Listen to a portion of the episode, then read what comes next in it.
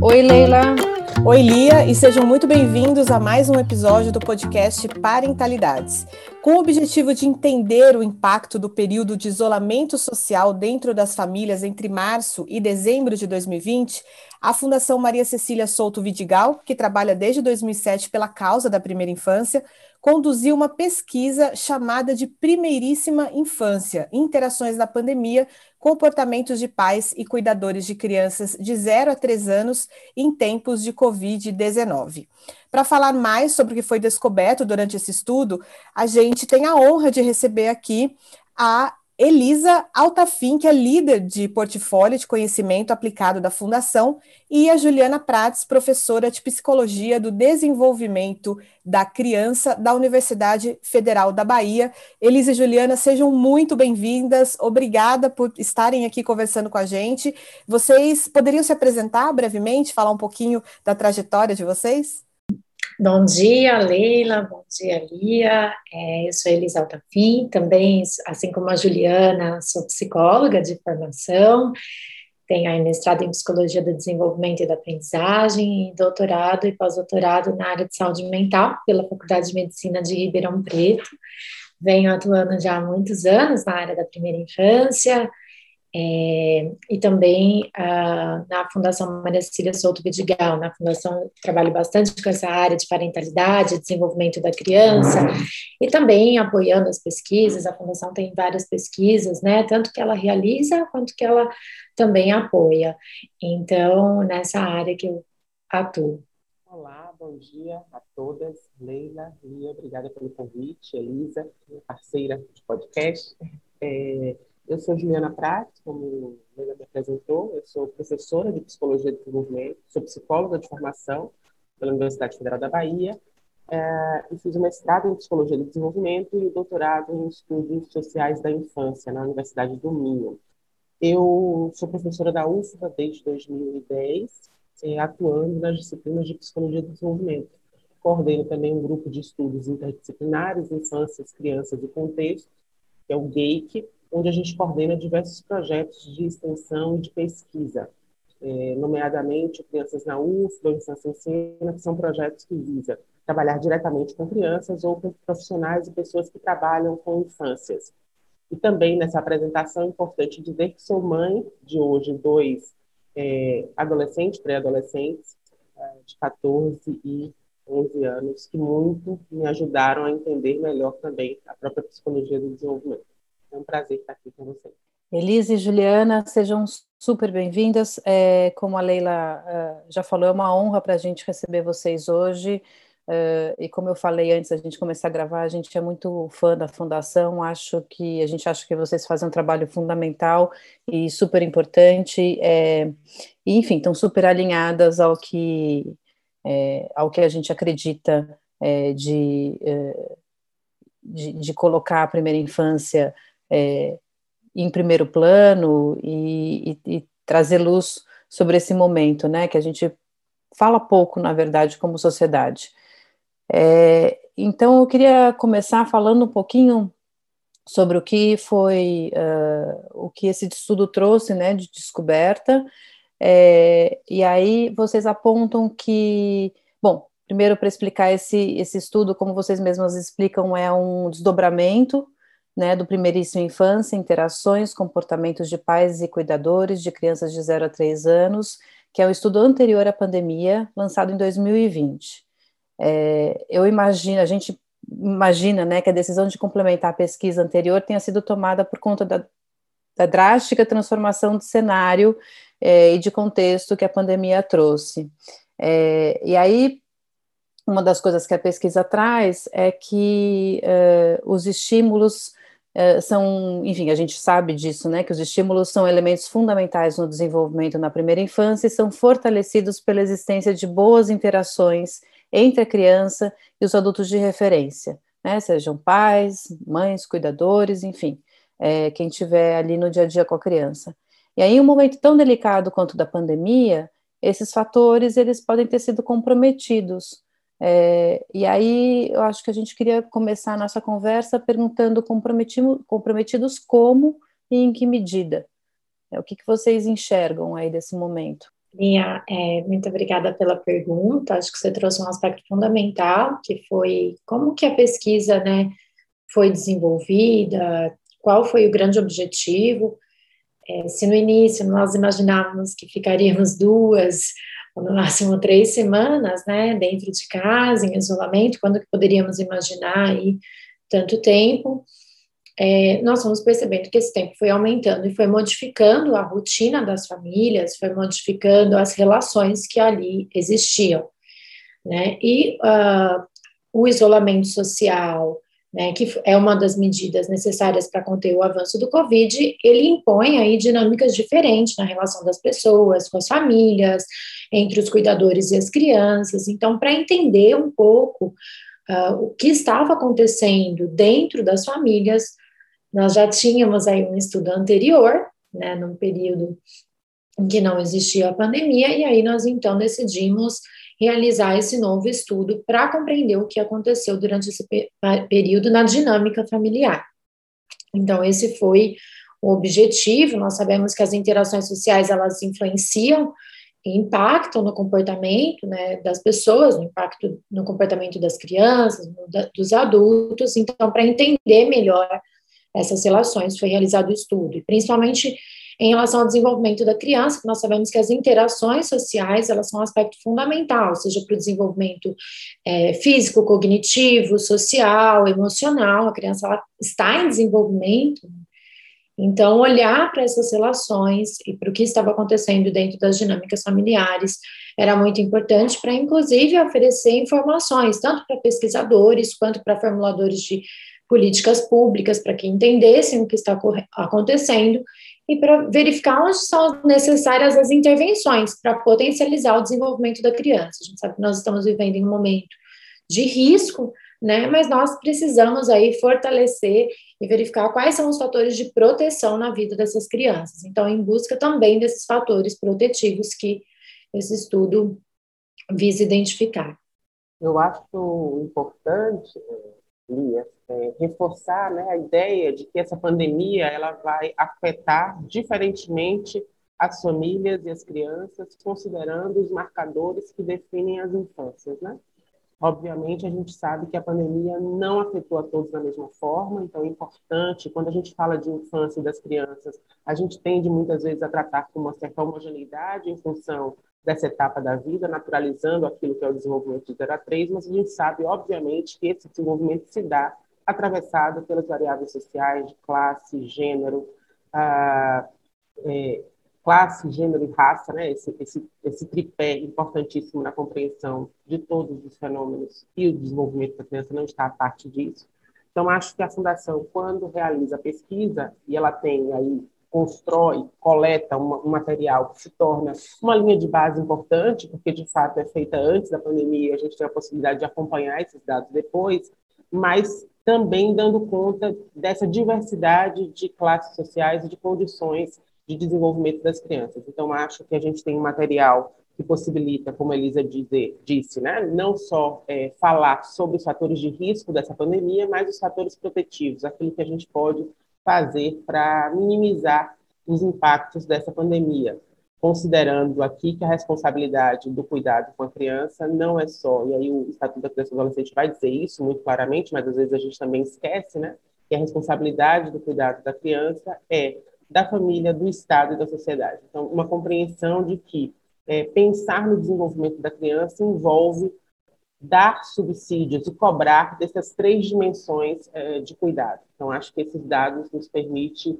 avaliar, compreender, entender um pouco do impacto que essa pandemia pode ter para as interações familiares e para o cuidado das crianças, principalmente as crianças pequenas, que foram realmente esquecidas nesse tempo de pandemia, né? Assim, no primeiro momento, quando a gente entra no, na pandemia, se falou das outras dos outros segmentos, o risco que era, como era o home office, mas as crianças foram tratadas é, com ausência de políticas públicas, ou seja, simplesmente o fechamento das escolas, não que não fosse necessário, mas sim, de fato, haver uma, uma política voltada para essa faixa etária. Então, quem cuidasse das crianças, que lidasse com isso, né? Quem faria os Mateus, que balance a ideia de que era a responsabilidade de cada um.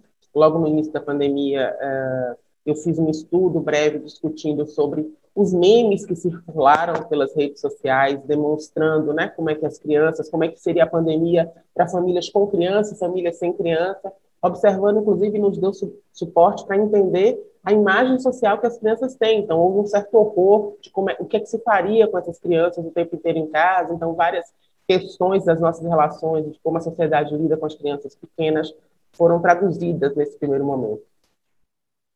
É, super interessante o seu.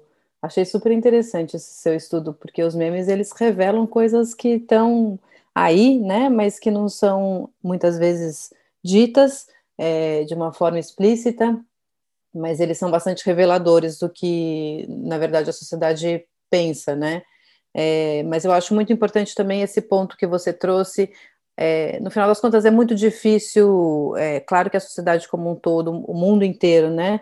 Foi, e, e nesse sentido, a pandemia foi, entre aspas, democrática, porque, de fato, é, foi o mundo inteiro afetado por ela, mas eu acho, e acho muito difícil apontar é, que, que, que, quem que foi mais afetado, né, é, é, em termos de ou país ou dentro do país, enfim, mas eu acho fundamental trazer esse recorte de que a gente precisa pensar é, na pandemia e em todas as, as, as, as políticas públicas, é, né, nesse tripé que você, que você falou, porque isso de fato uh, uh, define uh, né, quem que estava ali no bote e quem estava no navio, né? Dentro do naufra... todo mundo naufragou, né? Mas a gente precisa ter claro que que, que há diferenças, né? De, de uh, do, do, do, do, tanto que a gente se, se, se molhou nesse naufrágio. Né? E acho, acho...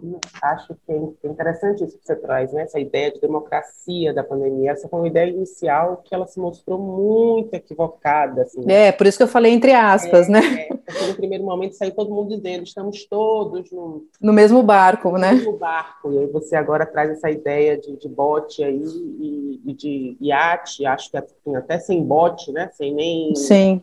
Sem nem uma boia porque efetivamente a pandemia ela acirrou as desigualdades, né? Ela compreendendo, compreendida enquanto uma sindemia, ou seja, que reforça aquelas diferenças sociais pré-existentes ou condições de saúde anteriormente já existentes, ela acentua drasticamente. Então, a Sim. gente tem a realidade das crianças, principalmente, se a gente imagina que as crianças de classes econômicas mais altas imediatamente adaptaram ou tiveram adaptado seus acessos à escola pela, pela educação remota ou pela modalidade de ensino, tiveram suas casas adaptadas, as famílias em home office, etc. A gente teve crianças que até hoje não têm nenhum tipo de acesso ainda, nem contato né, com as instituições é, educativas. Então, é uma, foi uma discrepância em termos de desigualdade. Essa pandemia assim, escancarou uhum. aquilo que são as condições sociais de desenvolvimento de forma muito brutal.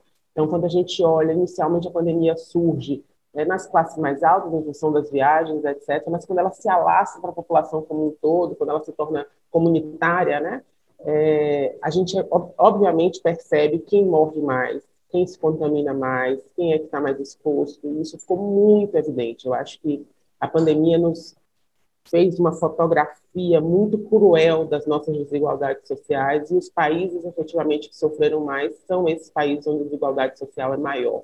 É. Eu acho que isso é muito importante para a gente compreender, Sim. porque às vezes a gente pensa a criança quase numa bolha, né, numa bolha familiar e que ali tudo o que acontece naquele âmbito da família, mas de fato é completamente atravessada por essas variáveis. É, é. É, e acho importante, quer dizer, é isso, dentro do país, dentro dos países, né, cada um com seus é, enfim, com, seus, com suas uh, batalhas e com seus embates e com seus problemas a resolver. E muito claramente agora entre os países, né, a gente vê quem que está, quais são os países que mais se vacina, é, até o tipo de vacina hoje, é, né, tem, também cria uma, uma, entre aspas, de novo, uma segunda classe de vacinados, né? Quer dizer, é tudo muito, muito complexo, de verdade. A Juliana falou uma coisa interessante que é essa questão, essa imagem que a gente tem muitas vezes da nossa bolha, né? Eu acho que essa palavra bolha veio para ficar no vocabulário por conta de escolas, de trabalhos, enfim. É... E, e realmente, quando você sai, você percebe que a realidade é muito diferente. E aí eu queria voltar mais uma vez para a questão da escola. Lia sabe que o fechamento das escolas, para mim, é, é uma pedra no meu sapato desde o ano passado e aí eu aqui dentro da minha bolha, com meu filho tendo aula virtual muito boa, numa escola maravilhosa todo dia, e na minha rua aqui tem uma escola municipal que está praticamente fechada até hoje. Eu não vi crianças nessa escola, a não ser algumas. E aí a gente também sabe de alguns atrasos no desenvolvimento, principalmente dessas crianças menores, né, de 0 a 3 anos, que está acontecendo, aí está sendo relatado por conta da falta de contato social, né? Por exemplo, um atraso na fala, na aquisição da linguagem. É, o quanto isso tem a ver também com o fechamento das escolas, e aí passando a falar da desigualdade no futuro, porque sim, é, é possível corrigir o rumo do, de tudo que aconteceu com as crianças agora, nessa pandemia, mas é corrigir como? Igualmente para todo mundo? Bom, Leila, acho que é, um ponto que você trouxe, né, em relação a questão do fechamento, do fechamento das escolas, a gente sabe que ah, muitas vezes o que aconteceu é que as famílias ah, de classes sociais mais baixas, muitas vezes elas não têm né, o acesso à internet, o acesso aos meios eletrônicos, ou às vezes a, a, internet de boa qualidade para conseguir fazer, por exemplo, uma videochamada com a escola. Nós tivemos também os dados aí da pesquisa mostrando uh, que as famílias entravam em contato, mas esse contato com a escola também era diferente de acordo aí com as classes sociais. Então, ele com certeza esse é um aspecto a ser olhado, né? Agora nós estamos aí falando de uma possível reabertura em agosto, mas nós aí fomos um dos países que ficou mais tempo fechado em relação às escolas.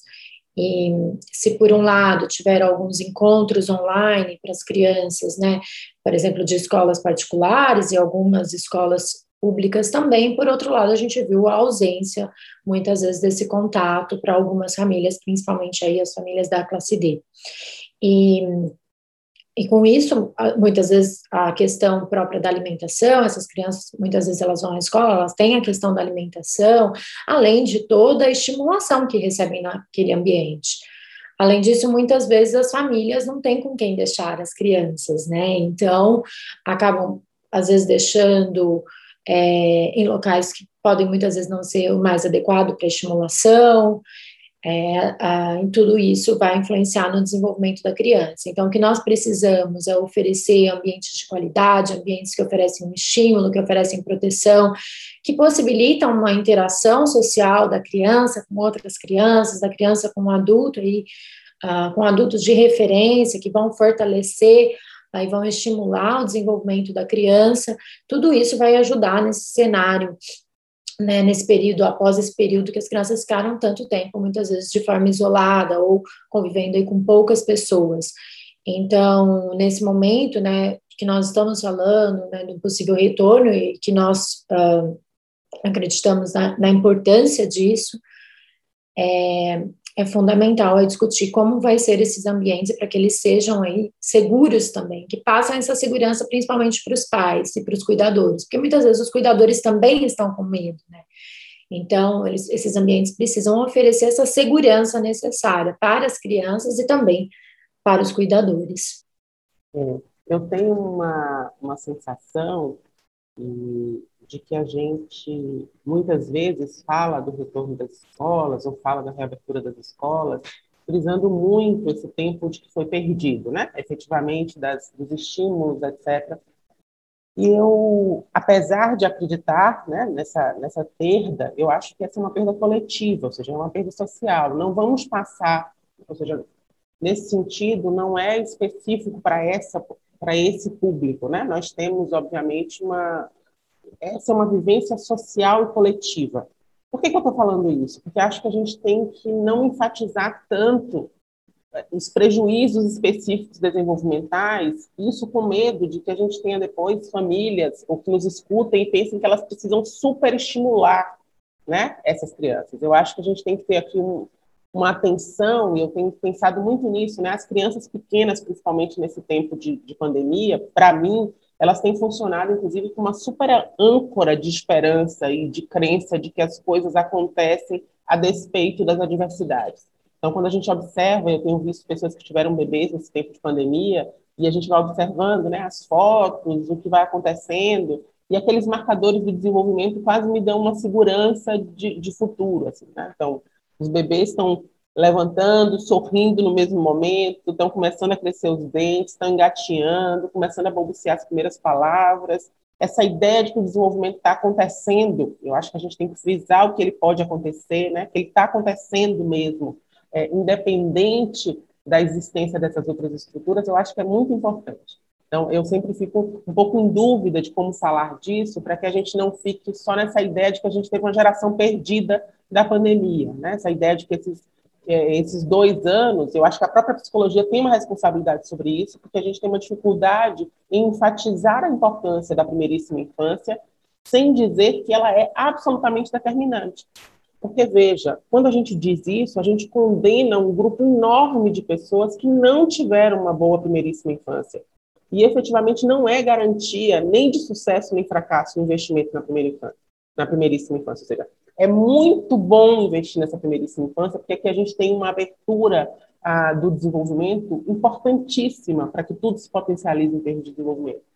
Mas se isso não aconteceu na primeiríssima infância, não significa que a gente tem que abandonar as pessoas porque elas não conseguem mais. O nosso potencial de resiliência, de desenvolvimento, ele permanece ao longo da vida. Eu acho que isso a gente tem que entender e enfatizar. É, eu digo isso de novo porque a própria psicologia, ao falar tanto, né, por exemplo, do primeiro ano de vida, ela faz com que as próprias pessoas não queiram adotar crianças mais velhas, porque já teve um primeiro ano de vida ruim. Então, acho que a gente precisa pensar o que, que a gente faz para potencializar os encontros, potencializar a interação.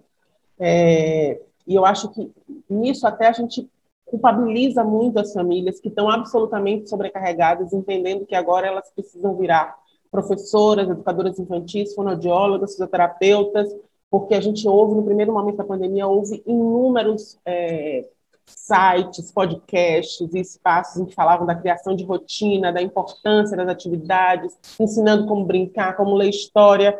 E a gente via, na verdade, cada vez mais mães, principalmente as mulheres, porque aqui o gênero também aparece de novo, absolutamente exaustas com a tarefa de ter que cuidar dessa criança para promover ou produzir o desenvolvimento de forma intencional. Então, o nosso cuidado, eu acho que sempre quando a gente fala com as famílias, o cuidado é esse, né? é entender a importância da estimulação, mas entender que a criança é um ser social que nasce buscando interação.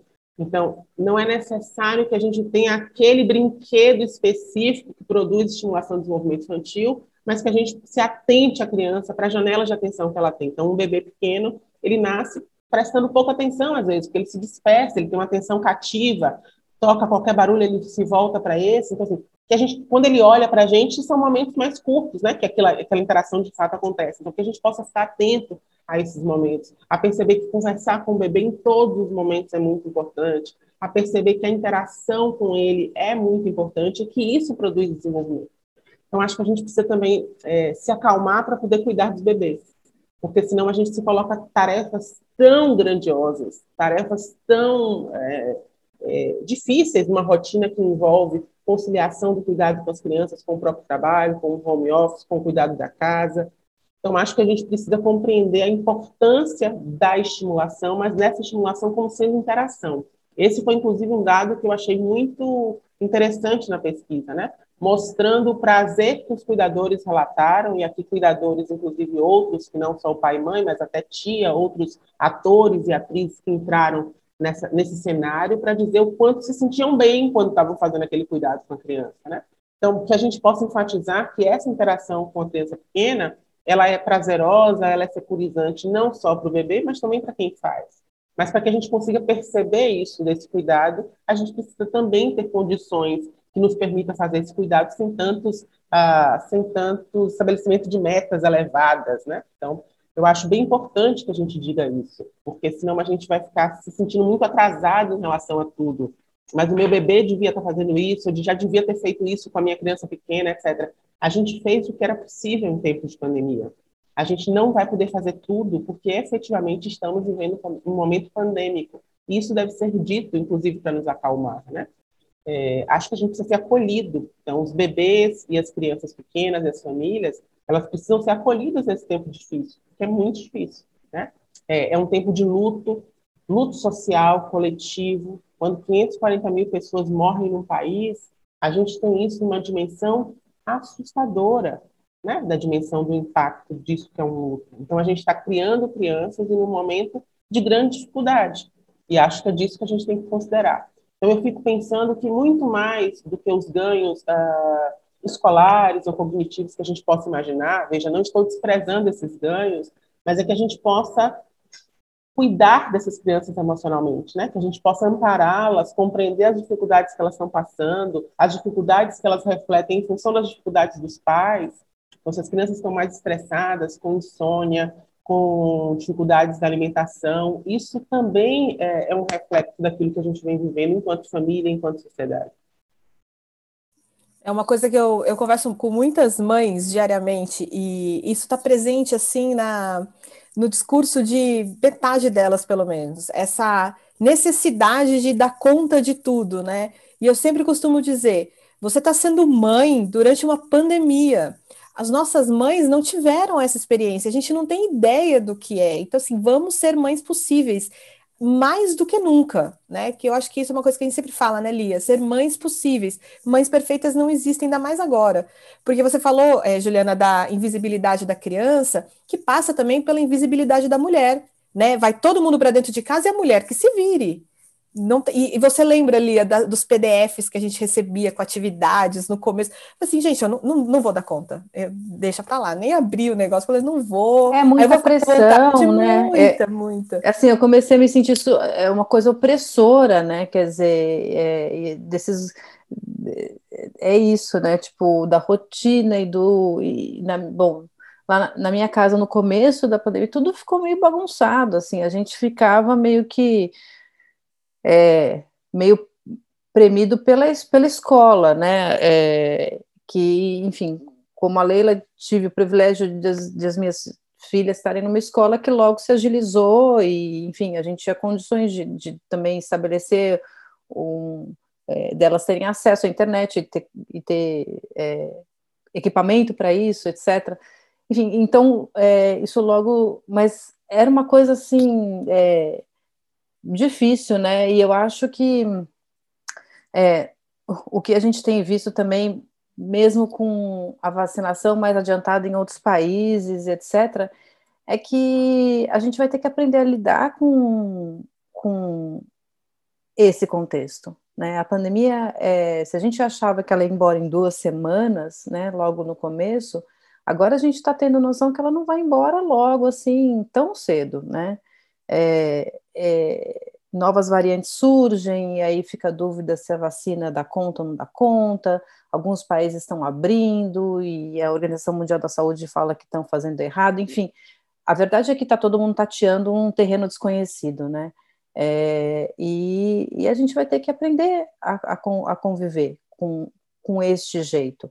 Claro que é, a gente vai é, espero, melhorando né, o nosso o jeito que a gente lida com as coisas ao longo do tempo. Mas, enfim, eu acho que vai demorar um tempão para é, passar, né? É, para que, de repente, o coronavírus de fato vire uma gripe uh, inofensiva, né? Eu acho que demora um tempão para isso acontecer. Então, é, é um momento muito difícil mesmo, né? E, e aí. Uh, enfim, acho, acho super importante o que você falou, uh, Juliana, que é, é isso, né? A gente precisa uh, chamar atenção para importância da primeira infância, mas sem colocar esse peso enorme de que, meu Deus do céu, falhei, né? Estou falhando, e agora o que, que eu faço? Meu, meu filho não vai dar certo, né? Vai, que pessoa que ele vai ser porque eu falhei? Então a gente precisa tirar esse peso e como você disse, principalmente do ombro das mães, né? E, e, tentar deixar isso de alguma forma mais leve, né? A gente, do nosso lado, né, Leila, a gente tenta fazer isso. Uh, a gente, no começo da pandemia, o podcast é quinzenal, e sempre foi nossa proposta ser quinzenal, mas a gente teve uma época que a gente fazia podcast semanal, porque a gente sentiu necessidade de trazer muitos assuntos, né, para tentar apoiar um né? pouco essa é. barra né? E aliviar a barra de, de quem estava ouvindo a gente então, e da nossa mesmo, né, Leila? Porque é sempre um. É, aprendizado, é, né? É sempre um aprendizado. Então a gente falou de, de, de, de como lidar com as emoções e de, enfim, um monte de assunto que a gente tentou trazer para é, para tornar aquilo mais leve, né? Apesar de todo o peso já que, que né, trazido pela pandemia, enfim. É, então, acho essa, essa colocação super importante mesmo. Tia, é, pensando muito nisso, é, a pesquisa também demonstrou né, que nessas diferentes classes, a gente teve na pesquisa cinco segmentos sociodemográficos, né, nós tivemos 1.036 cuidadores respondendo a pergunta, as perguntas né, da pesquisa, e o que nós verificamos foi que a hora do brincar, ela foi, para a maioria das, dos cuidadores, um momento valioso e agradável. Nós sabemos o quanto que o brincar, ele fortalece o desenvolvimento da criança, e ele possibilita é, momentos de grande interação entre que vai ter aquele contato olho no olho, em que vai ser, você vai ter esse momento agradável com a criança, de compartilhar, né, de sentar no chão para brincar com ela, e o quanto que isso estimula, né, o cérebro da criança. Eu lembro que ah, em uma intervenção que eu realizava, quando a gente mostrava que essa interação, olho no olho, né, que a criança faz algo, você responde, né, que o brincar proporciona muito, né, seja imitando o comportamento que a criança faz, ou nessa idade do 0 aos 3, repetindo um som que a criança também ela emite. Então, quando você tem esse contato, isso fortalece o desenvolvimento da criança. Então, isso vem como um fator protetor, né? Então, quando as crianças aí estão em casa, nós podemos perceber também que os cuidadores eles podem fortalecer o desenvolvimento da criança por meio das brincadeiras, né? E nós vimos aí que para diferentes uh, classes sociais esse é, a hora do brincar foi considerada agradável e valiosa. Então, acho que esse é um aspecto importante. Um outro ponto que a gente viu foi os diferentes tipos de brinquedo. Na fala da Juliana, ela falou, né, não são só os brinquedos comprados, mas também os próprios, a, o próprio, os objetos ali, uma panela, um pote que você tem. Isso aumentou o uso desses é, materiais, objetos domésticos, eles aumentaram aí durante a pandemia. Acho que as pessoas foram percebendo que os objetos dentro da casa também poderiam ser utilizados aí para é, para brincar, né? Então, acho que a gente tem aí falar desse importante mecanismo que é tão fácil, é tão simples e que está aí, uh, que todas as mães, todos os familiares, eles podem utilizar para fortalecer o desenvolvimento. Quando a gente fala do brincar, a gente está promovendo desenvolvimento social, desenvolvimento emocional, né? A Juliana mencionou a importância da gente olhar para as emoções, né? Então, quando os pais também compartilham o que eles estão sentindo, uma brincadeira que os pais podem fazer também é imitar as emoções através do rosto, através das mãos, isso vai ajudando a criança a identificar as emoções. Então, tudo isso vai fortalecendo o desenvolvimento da criança. Então, queria ressaltar esse aspecto do brincar que apareceu também na pesquisa. Eu fiquei muito encantada assim, com a pesquisa quando a gente foi observando a ideia de que os pais, os cuidadores e os respondentes passaram, por um lado, a acreditar na intencionalidade do processo educativo, ou seja, se antes se pensava que a criança vai para a escola ou para o espaço de educação infantil só para brincar, os pais, ao ficarem constantemente com as crianças todo o tempo, perceberam que é diferente, que a intencionalidade dessa professora, né, dessa educadora infantil, tem uma diferença que eles poderiam, às vezes, não dar conta que era diferente, porque havia um planejamento e isso fazia diferença. Então, assim, houve uma aposta nesse espaço como um espaço que é diferenciado, e de fato ele é diferenciado, né? A, a, estrutura da educação infantil, a estrutura de entrar na escola, de poder ser tratado não mais só como filho, mas como um sujeito único, assim, um autônomo, esse processo de individualização, individuação, deixa de ser filho de Lia, de, de Elisa, de Leila, de Juliana, para ser João, Maria, José, passa a ser alguém, né? Na verdade, a gente é que passa a ser secundário, porque a gente aí passa a ser a mãe do João, a mãe da Maria.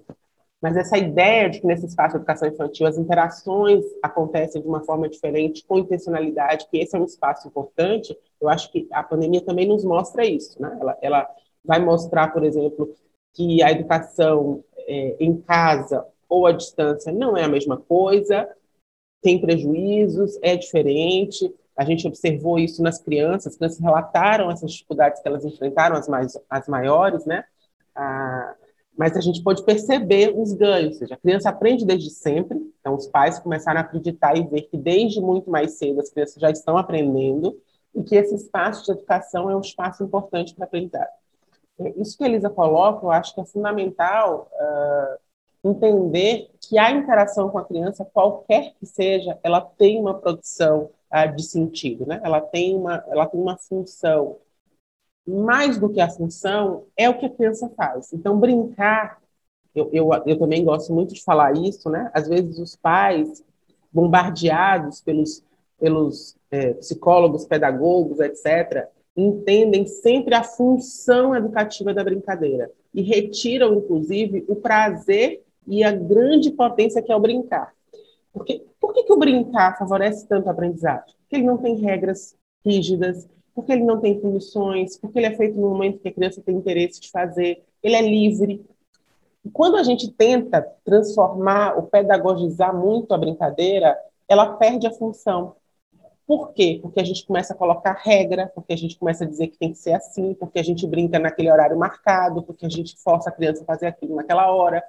É, no processo de grande institucionalização das vidas das crianças pequenas, e a gente sabe isso, né? Crianças de classe média classe média alta passaram a ter suas rotinas absolutamente institucionalizadas com a aula de inglês, com a aula de natação, com a aula de, enfim, de todas as outras atividades, musicalização, etc. A ideia de que elas estavam sempre brincando. E a gente não entendia porque as crianças estavam cansadas, porque isso não é o brincar. Esse brincar que a gente está defendendo é um brincar livre, é um brincar que ele tem o propósito da satisfação daquele momento da brincadeira. Ele tem um resultado excelente, que é o aprendizado, mas ele não é o objetivo de brincar. E eu acho que isso nos ajuda também a perceber que ali a gente faz por estar brincando, pela brincadeira. É, eu lembro quando os meus filhos eram pequenos, a gente estabeleceu uma noite de jogos aqui em casa, e o meu filho mais novo tinha três anos na época, e a brincadeira que a gente escolheu para o primeiro dia era memória e a diferença deles é três anos, era um jogo de memória, a gente estava brincando, e a, a, brincadeira dele era virar todas as cartas. E eu, super querendo brincar o jogo da memória, comecei a ficar meio irritada, né? Tipo, a gente não está conseguindo jogar direito tá? E aí Luísa vira para mim e fala assim, mas mãe, o objetivo da noite dos jogos não é a gente se divertir? Ele está se divertindo. Eu pensei, hum, é, é isso aí. tipo, essa é a ideia, não é o propósito, né? Então, a lógica da interação e das brincadeiras, eu acho que isso a gente precisa ter mais claro, né? Essa possibilidade de estar interagindo, descobrindo coisas juntos. Então, as crianças não precisam da velocidade, as crianças não precisam da hiperestimulação, as crianças não precisam disso, elas precisam de uma interação, de descoberta. Elas podem ficar muito tempo, um bebê pequeno, brincando com a fralda, né? Assim, é um pedaço de pano colorido que passa, ela gasta muitas horas nisso. Não é preciso nada muito elaborado, não é preciso aquele móvel que fala com dois idiomas. Não é isso que produz né, a interação e o desenvolvimento. Eu acho que a gente precisa falar cada vez mais disso, porque a gente esvazia essa lógica do consumo, que é preciso um objeto específico que produza a brincadeira. A interação da criança com o meio social produz esse movimento, e isso é, é, é fantástico.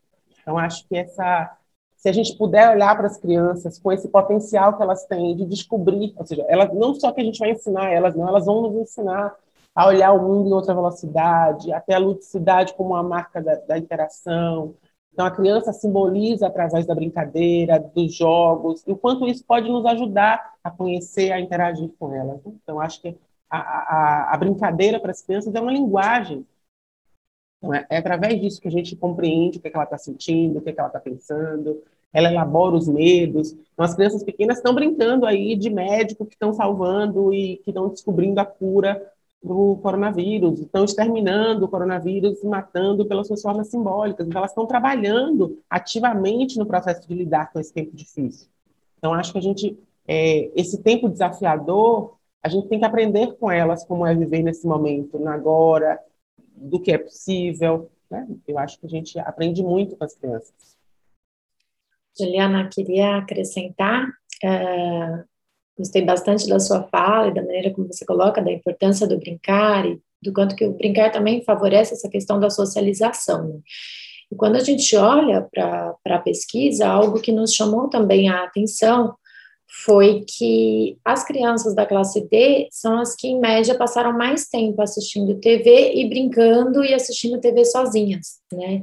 Então, a gente teve aí, quando a gente olha para essas duas atividades de forma conjunta, a gente tem essas diferenças que a Juliana trouxe lá no início da nossa conversa, que existe essa diferença, né, nos segmentos aí sociais, é, principalmente quando a gente olha para esse dado. A gente teve um outro dado também na pesquisa que mostrou que a classe D foi a que teve, uh, que não mudou tanto o tempo que elas tinham disponível para criança, enquanto que a classe A relatou que aumentou o tempo, né, que elas tinham disponível para criança, a classe D, entre as outras classes, foi a que não teve tanta mudança no tempo, né? E provavelmente porque essas pessoas não tiveram as mesmas oportunidades, ou já estavam aí ah, desempregadas, ou tiveram, tinham trabalhos informais e não conseguiram deixar de trabalhar.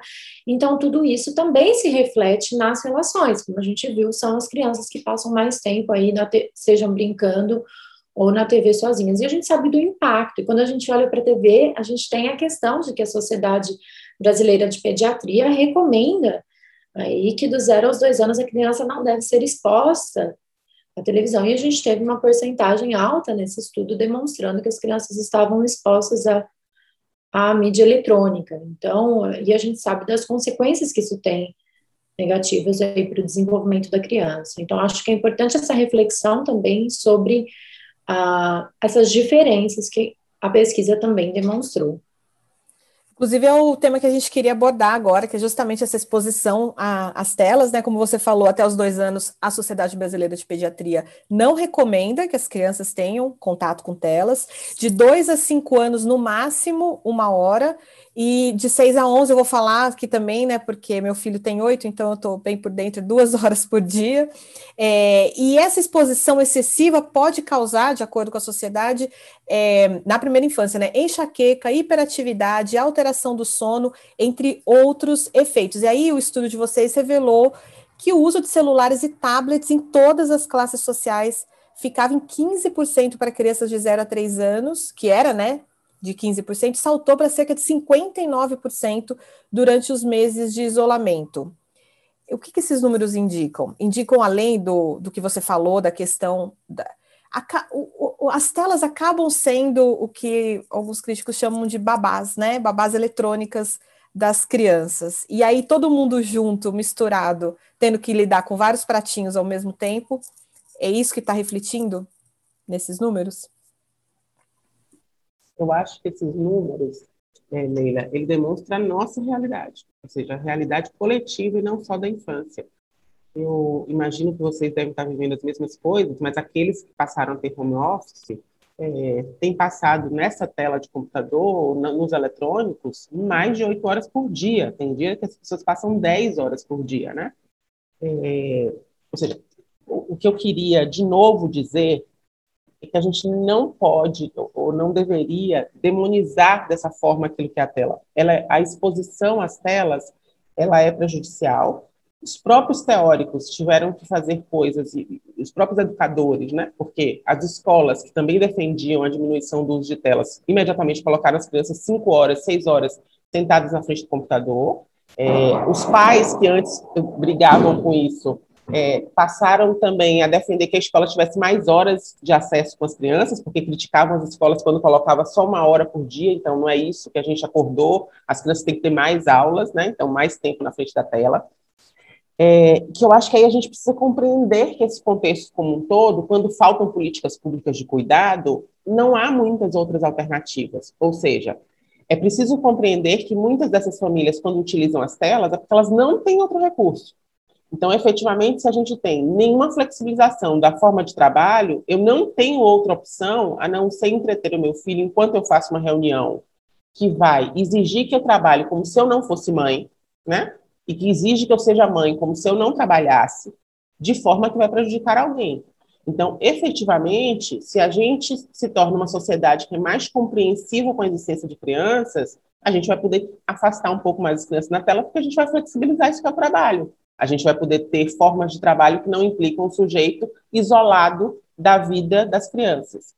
Isso a pandemia também mostrou, né? Essa diferença de gênero. Então, as mulheres na área acadêmica, que é a área que eu, que eu, estou, a gente viu, por exemplo, um aumento enorme da produtividade dos homens. Os cientistas homens publicaram muito mais nesse tempo de pandemia, enquanto a produção das mulheres decaiu enormemente nesse tempo de pandemia, demonstrando que elas ficaram responsáveis pelo cuidado dessas crianças. Então, eu, eu tendo a pensar que a gente vai ter agora a tela necessária ou seja, tem momentos em que, para poder sobreviver e lidar com a rotina, as crianças vão ficar nessa tela, mas a gente deve buscar, ou seja, ao compreender o quão nocivo pode ser a exposição, a gente tem que aproveitar sempre todos os tempos que a gente tem de, de uh, entretenimento para sair da tela. Né? Ou seja, se a gente entende que ela não é legal ou interessante, ou que não é a melhor coisa para as crianças, Vamos priorizar, então, todo o tempo que a gente tem com as crianças para que a gente possa sair das telas. Então, se antes a nossa proposição talvez fosse assistir um filme com a criança, vai mudar, né? Nessa hora a gente vai fazer outra coisa que seja mexer com outras coisas. Se puder ir num parque, se puder sair um pouco, se puder sair desse momento de tela, porque a gente vai ter que fazer inversão. Se antes a gente dizia para a criança que ela vai usar a tela para se divertir, né? Então a gente estabelecia para as crianças de seis na segunda infância uma hora para assistir seu filme favorito. A gente, ela já usou uma hora dela, na verdade, ela usou cinco horas na escola. Então, agora a gente vai ter que ajudar com essa criança a pensar que essa hora de entretenimento não vai ser na tela. Então, eu acho que esses números demonstram a forma como a gente se organizou para lidar com a pandemia. Eles mostram, inclusive, o nosso reflexo, que o nosso lazer e o nosso trabalho, o nosso cuidado também está com a tecnologia. Então, se por um lado a não exposição que era definida pela Sociedade Brasileira de Pediatria, né? É, do zero aos dois, do zero aos três, agora é a única forma de contato com a família estendida. Então, os bebês agora não vão conhecer e não vão ser conhecidos pelos avós, pelos tios, se não forem pelas tecnologias. Então, aqui a gente tem que avaliar o que é risco, né? E quais são os malefícios ou benefícios. Se essa é a única forma de interação para a gente cuidar dos nossos idosos, porque é a única forma que eles podem ver os netos. Se essa é a forma que, os, que as crianças e os bebês vão ver, outras pessoas que não sejam pelas telas. Isso logo no começo da pandemia, né? Porque hoje a gente já tem uma flexibilização melhor do isolamento, da interação social. Então, foi, foi um mal necessário naquele momento, porque foi preciso fazer uma interação por essa via. Obviamente, a gente tem que ficar muito atento, porque a gente tem que voltar a fazer uma tentativa de redução. Qual é o grande risco da exposição precoce uh, das crianças às tecnologias? Isso é muito estimulante para as crianças, né? E aqui há muitas luzes, muitos sons, muita variação. Eu falei para vocês em um certo momento que as crianças pequenas elas têm algo que a gente chama de atenção cativa. A gente vai a gente vai desenvolvendo a atenção voluntária, que é isso de dizer assim, ó, independente do que está acontecendo lá fora, eu estou prestando atenção em vocês. Isso é atenção voluntária a gente leva um tempo para desenvolver isso. No primeiro momento, a gente tem uma atenção cativa. Isso significa o quê? Que se alguém bater, se alguém fizer isso, o bebê vira para onde ele está ouvindo o som. Se ele vê uma luz, ele vai ele olhar para onde está a luz, porque ele é atraído por esse estímulo. O estímulo tem é, prevalência sobre a atenção dele. O que, que acontece com a, as telas? Elas não param de ter estímulos para que ele não pare de olhar ou seja, várias pessoas relatam, né, vai alimentar um bebê e quando vai dar comida para uma criança pequena, coloca na frente da TV, pega um tablet e ela nem presta atenção no que ela está fazendo. Ela abre a boca, enfia comida, ela come, porque ela está hipnotizada. Essa ideia de hipnotizada pela tela. Essa hipnose é óbvia e justificada por esses estímulos que se alternam. A lógica é repetir, é mudar a cor. Quando a criança está se habituando a esse estímulo, que ela vai olhar para o lado, o bonequinho grita outro som e ela volta a olhar. Então, ela fica realmente vidrada nisso. Qual é a questão? A criança não tem capacidade de regular a sua, a, a sua emoção, né? no sentido de a sua estimulação. Então, o que vai acontecer? Ela vai ficar super estimulada e ela não consegue voltar para um estado, por exemplo, para dormir. Então, a gente vê criança que está estimulada, essa ideia de vou fazer isso, essa, essa babá eletrônica, né, que está tomando conta dela, o problema é que essa babá estimula o tempo inteiro. E depois esse bebê não consegue dormir, porque ele não consegue se acalmar dessa quantidade de estímulos excessiva. E ele vai ficando cada vez, não só os bebês, mas a gente também, né? Cada vez mais acelerada. Porque o estímulo da velocidade dessas telas é muito maior. Eu costumo brincar com os meus alunos, é, quando os bebês ficam naquele é, bebê conforto que estimula, né? Que, que mina a criança. E eu digo quanto ali a gente está produzindo é, crianças hiperativas, se a gente imaginar no outro extremo, né? De crianças que não conseguem ficar paradas. Por que isso? Porque a gente está criando uma ideia de que o mundo não para. E efetivamente, se você olhar para o seu lado aí, tem nada acontecendo às vezes. Se você olhar para a paisagem, tem hora que nem uma folha está balançando porque não ventou. Então, tem uma. A velocidade é muito mais lenta do que a velocidade proposta pelas telas. Então, as crianças precisam lidar com isso, de que o mundo tem essa velocidade que não é a velocidade das telas. Então, essa hiperestimulação, ela causa prejuízos a enxaqueca, a dificuldade de dormir, a hiperestimulação, a dificuldade de concentração posterior. É porque essa hiperestimulação vai causar isso.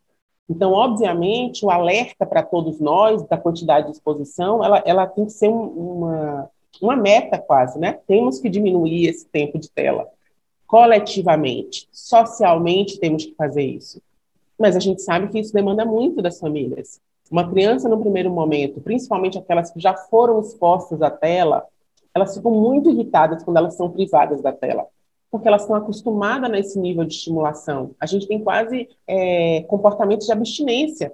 Crianças que reagem muito mal quando retira a tela delas, né? Crianças que, que demonstram comportamentos de muita irritabilidade, e isso decorre mas não é irreversível. Mas isso decorre da superexposição. Agora exige trabalho, exige investimento, e esse investimento tem que ser coletivo. Então não dá para falar de uma mãe que é sozinha, uma mãe solo com duas crianças pequenas, que ela vai ter que tirar totalmente a tela, porque isso é inviável, porque ela precisa conciliar ah, tudo que ela tem que fazer para cuidar desse bebê, né? Para cuidar dessa criança pequena. Então, eu acho que a gente precisa ter como horizonte essa ideia de uma desaceleração dos tempos, a criança poder ouvir uma história, é, sem que seja uma história que está lá contando pela tecnologia, pela tela, porque é outro tempo, é outra possibilidade de interação, a criança não pode parar e perguntar, né? Porque essa é a história, essa lógica de você interage enquanto você brinca com a criança, e a tela não faz isso. Então, acho que a gente tem que potencializar esses tempos fora da tela, mas compreendendo que esse foi um mal decorrente desses tempos pandêmicos, na minha opinião. É, gostaria de acrescentar que quando a gente pensa nos meios eletrônicos, seja tablet, televisão, atividades, nós temos também que olhar para o conteúdo que essa criança está exposta, porque muitas vezes o conteúdo envolve violência, mesmo alguns desenhos, a gente tem aí cenas de violência da criança. Quem é o herói? Né? Aquele herói, o herói muitas vezes que passa em alguns desenhos, aquele herói que bate, que briga, né? Que agride. Então esse é o herói que nós queremos passar para as crianças. Então, né? para as crianças mais velhas, né, que, que são expostas, nós precisamos olhar também para essa questão do conteúdo. Isso envolve a questão da supervisão dos pais, dos pais assistirem com a criança, comentarem né, sobre o que a criança está assistindo, porque muitas vezes as, os pais não conhecem o, o, conteúdo daquele, daquilo, e muitas vezes também a televisão fica ligada na casa, né? A criança está fazendo outra atividade, mas a TV, a criança está brincando, mas a TV está ligada. Então, isso também dificulta a questão da concentração. Então, olhar para isso, uh, conteúdos de violência, que muitas vezes a criança não está preparada emocionalmente, então, passa alguma notícia no jornal, a criança pode ficar muito assustada, então nós precisamos ficar atento a isso, né? Porque a TV passou a ser muito parte ali, ou às vezes até mesmo quando os pais estão ali no telefone ou em conversa com outras pessoas, tomar um pouco de cuidado com, com o conteúdo das conversas, porque muitas vezes a criança não está emocionalmente preparada para escutar.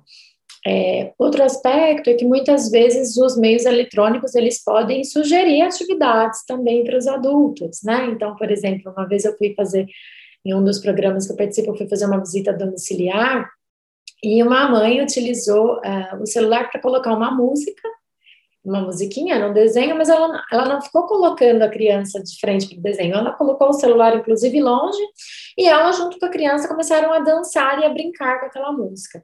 Isso é diferente, né, de você colocar a criança de forma passiva para assistir algo. Então, na verdade, a criança não estava exposta à iluminação, nada, mas a mãe estava utilizando aquela música como um conteúdo para gerar um momento de interação positivo com a criança. Então, nós temos que olhar para esse lado que pode oferecer também atividades aí para os cuidadores fazerem com as crianças, né, sem que a criança precise estar exposta, né, olhando para para televisão ou, ou tablet de forma passiva. Então, queria destacar esses dois aspectos. É, bom, Elisa e Juliana, uh, a conversa está ótima. Uh, a gente né, ficaria, eu acho que, por, por muitas mais horas aqui, uh, mas aí eu acho que a gente, para terminar, queria perguntar para vocês se tem alguma outra descoberta, enfim, que, que vocês acham que, que vocês destacariam é, dessa pesquisa, que ainda não foi, que a gente ainda não abordou? Teve um aspecto que é em relação, a Juliana até mencionou, da contação de histórias, né? Nós tivemos aí também uma diferença em relação às classes sociais para esse para esse aspecto. Acho que a contação de histórias ela vai além é, de mostrar um livro, fazer a leitura. Você pode contar uma história você mesmo contando uma história, mostrando gibis, mostrando alguma revista para criança e contando, né?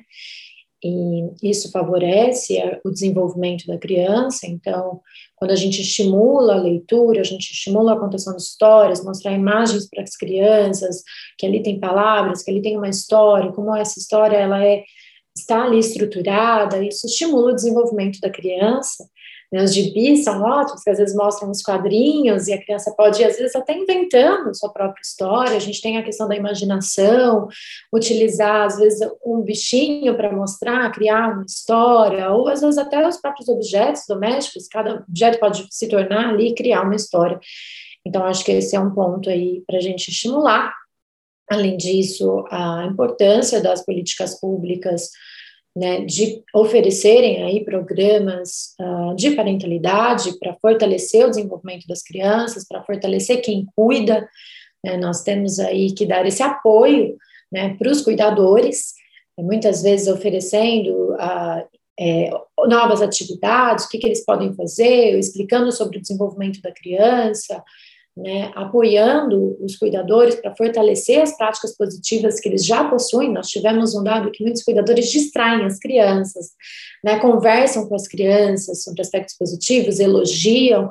Isso são aspectos fundamentais. Por outro lado, quando a gente olha para as práticas negativas, nós também tivemos um dado de 67% dos cuidados de mães e pais relatando que usam algum tipo de prática negativa, como usar tapas, palmadas, bater na criança. E a gente sabe o quanto que isso é prejudicial para o desenvolvimento da criança, né? Então, é um aspecto aí, as práticas, olhar para as práticas parentais e apoiar os cuidadores na forma como eles cuidam e educam seus filhos, podem ser alvos de políticas públicas, seja por meio de programas né, de visitação domiciliar, que tiveram que ser adaptados durante a pandemia, né, muitas vezes por meio remoto, ou utilizando todos os protocolos necessários para algumas famílias que não era possível essa visitação, ou programas em grupo, né, que, uh, que possam ser realizados aí no programa pós-pandemia. Então, esses programas para fortalecer os cuidadores, isso, isso pode ser algo aí de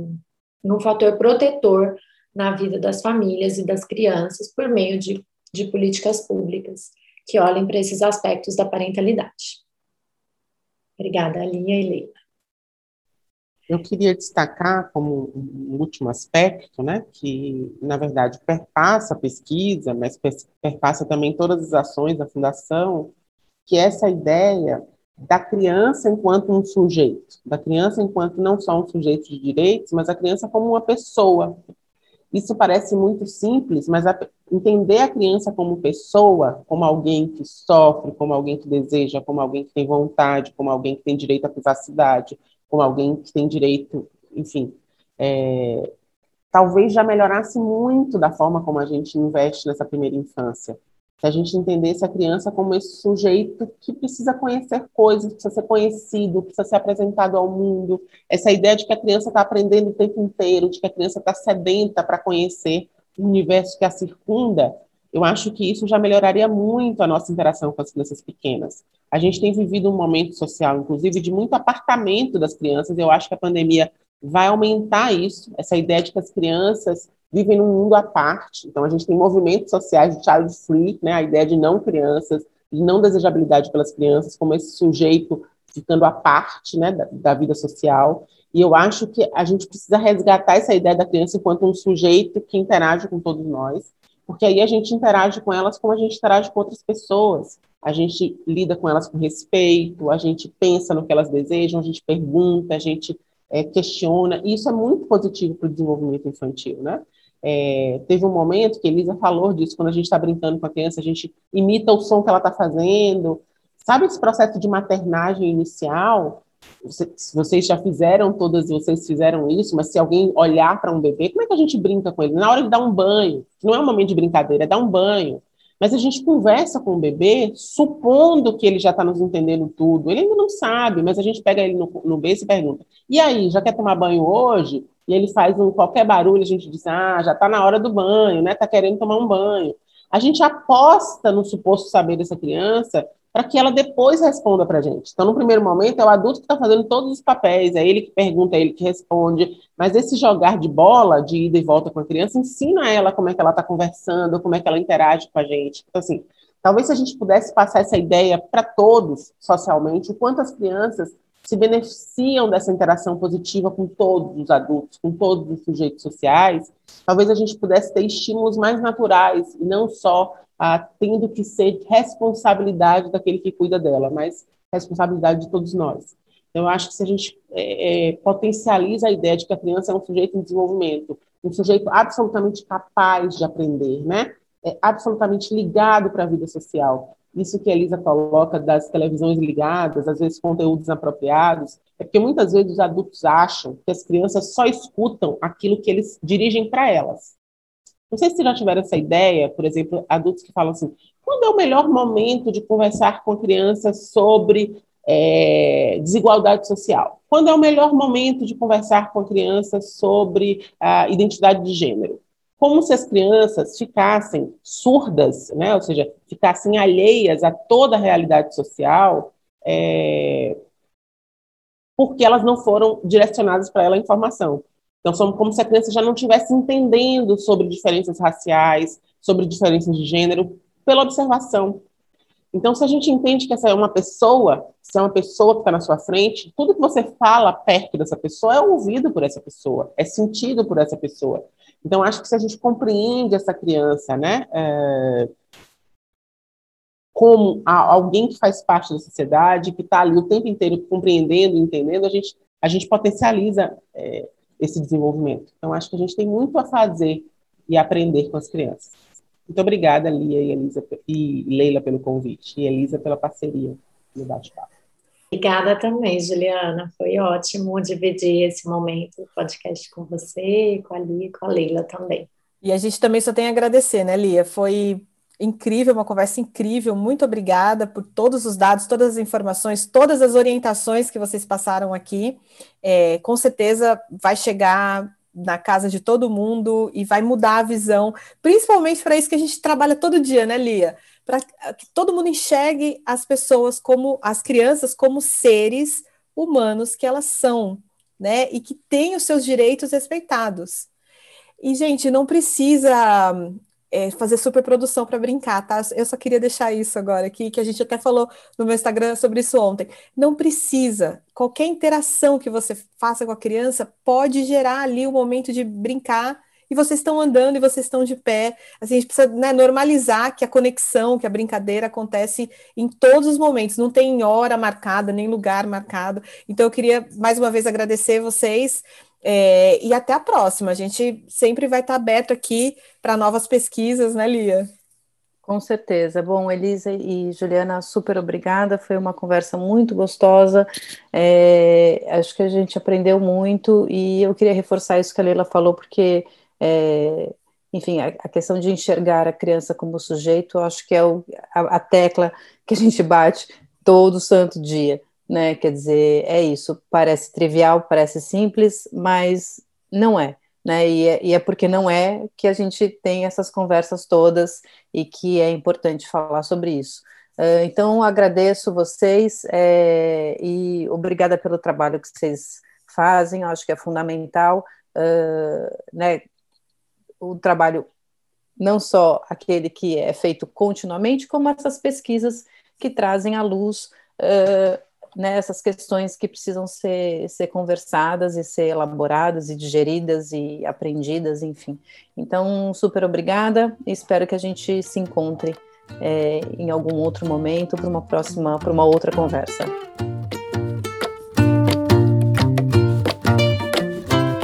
Parentalidades é um podcast quinzenal. Para ser avisado sobre novos episódios, não esquece de seguir o podcast. Se gostou, compartilhe nas suas redes sociais. Aproveita e segue a gente no Instagram. Os nossos perfis são o Lia Vasco underline Educacau e o conecta.me. Tem uma sugestão de tema ou entrevistado? Escreva para a gente no podcast parentalidades@gmail.com. Até o próximo episódio.